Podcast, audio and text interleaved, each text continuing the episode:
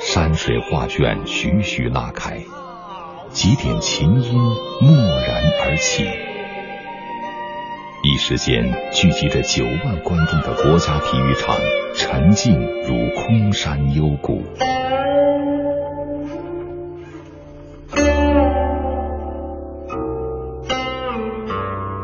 根单弱的琴弦，仿佛就能笼罩四野八荒。这就是古琴的魅力。而这张在奥运会上演奏的古琴，出自一位当代斫琴师之手，他叫王鹏。这张琴是他二零零六年复制的唐代名琴太古遗音。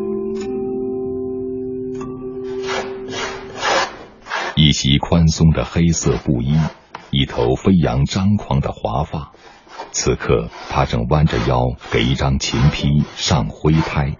它也是有结构、有韵律的。比如说，你像这个多余的灰胎到这边上啊啊啊啊啊啊，所以你把再通弦啊一通，其实跟音乐没什么区别。冬日阳光透过窗棂斜照在他身上，这单调的刷刷声让人心生寂静。这层灰胎那个成分主要是大漆和鹿角霜。大漆是天然的一种漆树流出来的那个汁液，这鹿角霜呢，就是像梅花鹿啊、马鹿啊、驯鹿的角，在成熟脱落以后的角。制作古琴被称为斫琴，斫原始的意思是刀劈斧砍。古琴已经有三千年的历史了。但是，直到今天，要得到一张好琴，却仍然需沿用古法。耗时最长的上灰胎，要反复涂抹二十遍。像这样，咱们做二十多遍的话，大概需要多长时间呢？这个整个灰胎制作，其实整体下来接近一年了。灰胎存放还需要八个月左右的自然的存放的时间。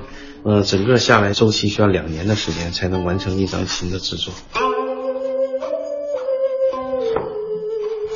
斫琴的核心是斫木，刀斧把原木琢成坯料，再在坯料上凿刮。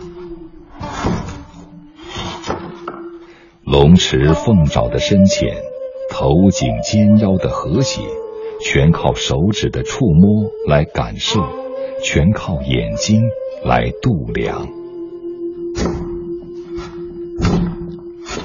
这块呢，就等于是。用那个什么机械化的生产无法来去代替的，必须手工来去制作。所以你时刻感受到木材这个厚薄，还有这个材料的松软，然后决定槽口的深度，然后去来去制作。配到过重不就是挖薄了吗？这声音就不行了，太空了。如果没有到位的话，它这声音太实了，不出声。王鹏先后修复了唐代名琴九霄环佩、宋代龙吟虎啸等百余张古代名琴，甚至还大胆的用剖腹法修复了清代名琴养和琴，这让古琴演奏家陈雷基深感再遇知音。当时我那张琴已经年久失修啊，我说要怎么修你随便。回来的时候他已经把那琴破开了，哇，这大大弄。然后修完以后就的确很不错，我说好，很很好，有一种知音的感觉。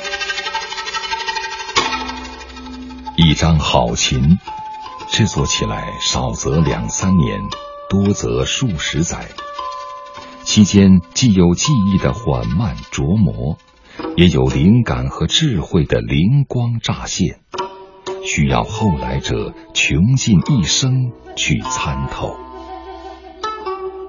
正所谓良才易得，善拙难求。二零零三年，古琴被列入联合国教科文组织人类口头和非物质文化遗产代表作名录之前，全国的斫琴师仅不足十人。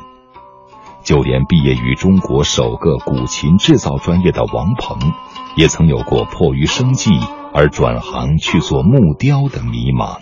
十年没有做古琴的原因是生存问题。我也算是北漂一族，来北京民族乐场一个月挣七十块钱，生活是极端痛苦的。那我先做了木雕饰品，来去解决了我的生存问题。但我为什么不快乐呢？就是没有做到你喜欢做的事儿。随着传统文化的复兴，作为中华文化气质代表的古琴，近年来也有了中兴的态势。但抚琴者有之，好琴者有之，着琴者却越来越少。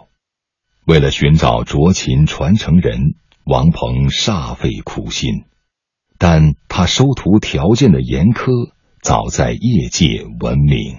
我必须要用两三年的时间来观察人品、文化的传承责任、审美的高度和。这个综合考察之后，我才可能从中选择。我就不怕当代的人去骂我，我怕的是古人老祖宗骂我，我害怕的是未来的人骂我。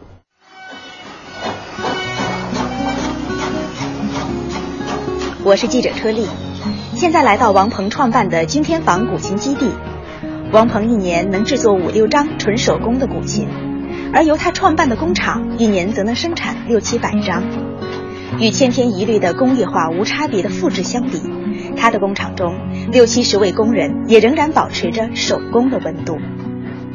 你的意识、你的审美完全是用手来控制的，只是你的操作的表达的那个方式稍有改变，这是人类进步的表现。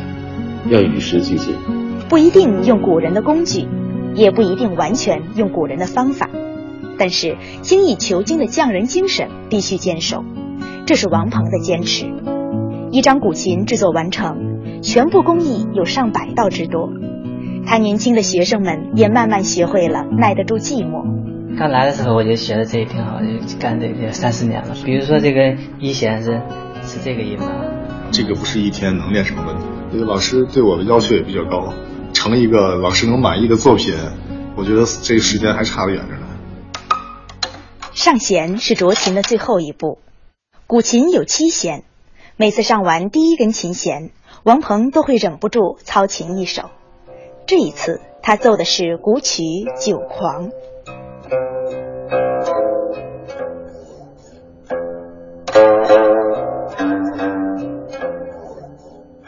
一个文化基因是不能断的，只要你去用兴趣、真诚的面对它的时候，只不过是完成一个技术手段而已。